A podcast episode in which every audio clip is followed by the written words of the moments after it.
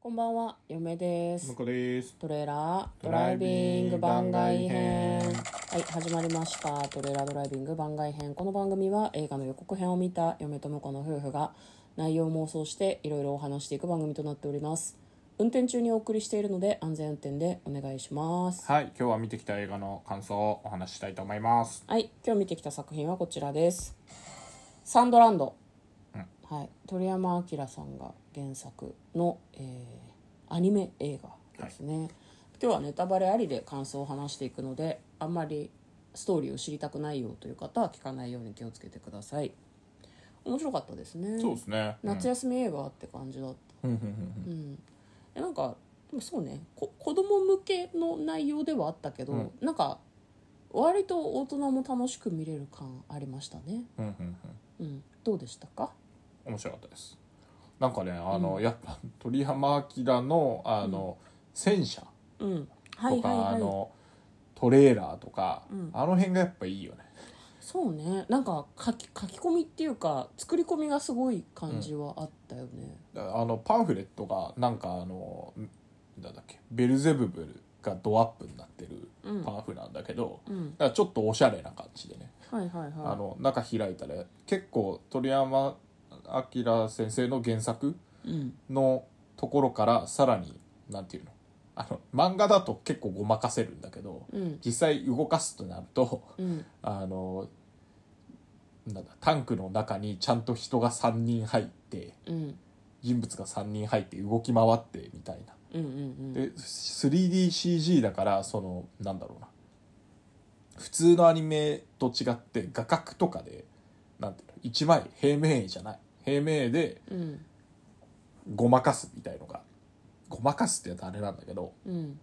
そうそういうふうあの実は 空間的にはなんかむちゃくちゃな配置だとしても、うん絵でなんとかするみたいのができないから。うんちゃんとその 3D で空間を作って、うんちゃんと全員が入ってでも何鳥山先生のデザインなんかスッカスカになったりとか、うんそういうのがないようにっていうのを配慮して作ってあるらしくて、うんその辺が読み込んでてめっちゃ楽しかったですね。あそうなんだ、パンフ買ってるなとは思ったんですけど、んそうなんだねだからあのやっぱね、ああいうアニメだあのなんだジブリとかもそうなんだけど、うんなんか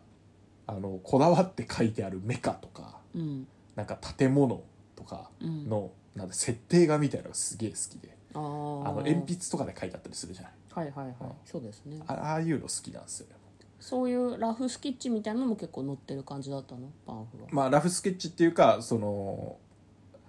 なもちろん鉛筆で書いてるやつじゃなくて、うんデジタルであの書いてあるとは思うんだけどそういうのがうんうんうん載ってて結構良かったですね、なるほどね確かにそのなんだろう結構乗り物がいっぱい出てきたなっていうのはなんか嫁の中にもありますね、うんそのなんだ保安官はいはがい乗ってる、あれは最初は戦車じゃなかったけど車車うんも出てきたし、うその後戦車も出てきたし他にもあとなんか飛行艇みたいなのもあった、あれはでもなんかね原作にはないないらしいっていうあかそうなんだああるけどうんだったかなうんなんかその水を運ぶみたいなはいはいはい機能がなんかつ追加機能を作ってるらしいそのう原ーん作プラスアルファみたいので映像にするときにそっちの方がいいみたいなことだったのかねまあ多分ねううんんまあなんかあれだよねストーリーとしてはサンドランドっていうこう砂漠のところがあって、そこでなんかこう水がすごい少ないんだよね、で、ま、魔物悪魔か、うんうん悪魔たちも困ってるし人間たちも困ってるなんで水なくなっちゃったんだろうっていうのをなんかこう泉がある場所があるっていうのをこう信じたこう保安官がそれをえベルゼブブっていううん悪魔の王と一緒に探しに行く王王子かうんと一緒に探しに行くっていう話だったけどなんだろうな魔人魔族みたいのがねうんうんうんうんいる世界なんだよねなんかでもそんな悪いやつじゃないというかやっぱりあれでしたね、ま、魔物はそのなんだろう人間をわざわざ襲ってしかも殺したりはしないって言ってたから、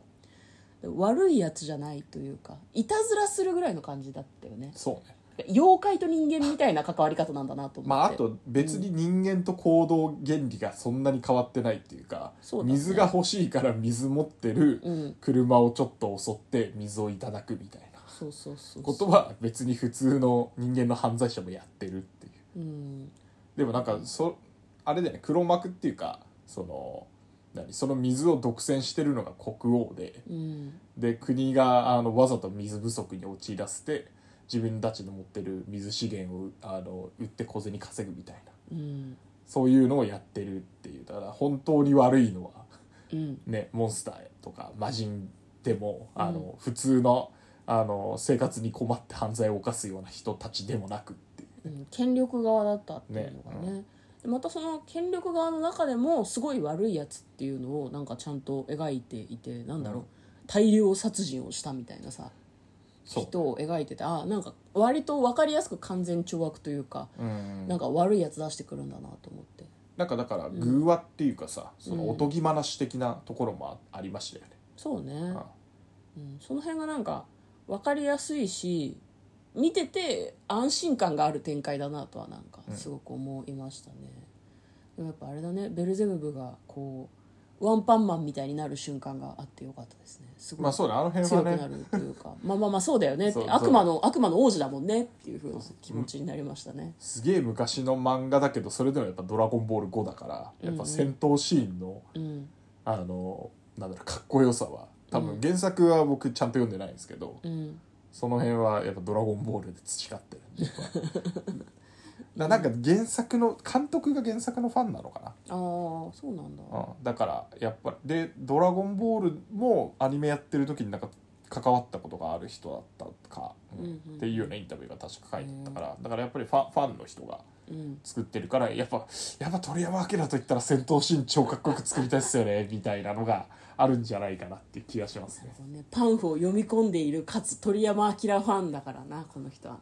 あ 僕あのね僕あそなうですたはね、うんあなたはねまあ鳥山明ファンって言うと「ドラゴンボール」のファンかなあーなるほどねあられちゃんとかちゃんと読んでないもんねあそうなんだドクタースランプとかは、うんうんちゃんと読んでないしその後のやつもそうねなんかジャンプでは読んだけどうん単行本まで買ってないみたいな感じかな、へえそうなのねうんまああとあれですねドラゴンあどうあぞのあ僕はだからあうんとあれですね「ドラゴンクエスト」のキャラクター設定とかはいはいはいいうのはあの鳥山明先生キャラクターデザインだから、うんうんうんうんなんかその関係かあれだけどあの攻略本って昔あったじゃないですかありましたねありゲームのましたねすごい分厚いんだよねそうそうで、ドラゴンボールの場合はほらアイテム集めたり、うん武器とか防具とかが、うんあのちゃんとその攻略本だと全部載ってたりするんですよ絵や絵に起こされてへーで全部鳥山先生が書いてるわけじゃないけどうんでも設定画であのそういうアイテムのうん絵とかが載ってるのが好きで攻略本はそれ見たくて毎回買ってほしいあーあのなんかねちゃんとマップとかを攻略する攻略本とうんそういうアイテム図鑑みたいなはいはいはいはいになってるのが2冊セットっていうのが大体ドラクエだとよくあってなるほど大体あのそのアイテムの方をずっと見てましたえなんかねそういうの見るのを燃えるのはなんかちょっと分かりますね私も好きですね割と設定資料集みたいなやつそうそ見うるのそうとそうか楽しいよねあの関係ない話だけどカーボーイビバップの設定資料集が昔アニメージュっていううーん雑誌雑誌についてはいてはいはいへ私はなんであれ友達にもらったんだったかなえ夏休みに買ってもらったんだったか忘れましたけど、死ぬほど読んでましたねそのカウボーイビバップを全部見てないのに設定資料集だけ読み込んでるっていうはいはいはいね、エドのフルネームがエドワード・オン・ハウペペル・チブルスキー3世とか全然わかんないアインシュタインっていたっけ犬だっけ犬ですねあ彼はなんデータ犬っていう種類の犬であそうちょかっと特殊な犬なんですよアインアインアインアインアインアインかエドって実は女の子なんだよ、あそうそうそうそうだよね、それは知ってますよね、それはアニメで見たから知っ てますでなんか当時設定資料集を読んでいた記憶はあるんだけど、今アニメ見返すかっていうとそんなことないから、設定資料集だけ好きだったんだと思う なるほどね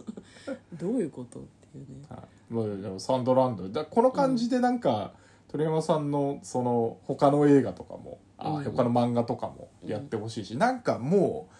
うオリジナルで映画一本作ってもいいかなっていう気がしましたねそうねでも忙しいんじゃないの鳥山明さんもいやそえ忙しくないの知ってんいやのめちゃくちゃ漫画描いてるわけではないだろうから、まあ、仕事はいっぱいあるんだろうけどすごい趣味が爆発したみたいな映画をね作ってもいいかもしれないもういいですねし、うんなんかまあそれでスピンオフっていうかそれ書いてもいいし漫画をうんうんうんなるほどねそうね鳥鳥山原作鳥山明原作のやつがまたちょっと見たいですねうんであの一から作るからさ、うんその設定資料も鳥山さんのやつがそのまま載ってたりしてくれるともう最高だよああーなるほどねだって設漫定資料漫萌画えので人と書いしててはからだと、うん漫画で書いてる途中にもしかすると用意してたかもしれないけど、はいはい、はい、もうそれはなんだろうな終わったらちょっと捨てられちゃうかもしれないしうん映画化があったらそれ捨てないでさちゃんとそのままあの設定資料集になるしそうっすねそう設定資料集メインで考えてるでし ょ ちょ本末転倒感がありますけどあーまあ見たいっすねなるほ見どたねいねまあ、あの細かいなんだろうな脇脇役とか、こうサブキャラみたいな人たちもみんなちゃんとこう生きてる感じがしてキャラが濃くてよかったですね、うんうんちょっとそのマッドマックス怒りのデスロードにこの人たち出てきたみたいなキャラクターが出てきたりとかだからあのぎマッドマックスはパクったんじゃねえかなこれを 原作そっちの方が早いと思うからああどっちなんだろうねは早かったはずですよあそうなんですか、 これなんかあんま物議を醸すこと言わないでもらっていいですかねパクったみたいな ちょっとなんかねどっちが先かわかんないけど、なんかこうリスペクトを感じるうんうん、お互いにねあれでしたよね 私たちはよくわかんないですけどはいということで今日は「サンドランド」という作品を見てきた感想を話しました嫁と向こうのトレーラードドラライイビビンンググ番番外外編編ももああっったたねね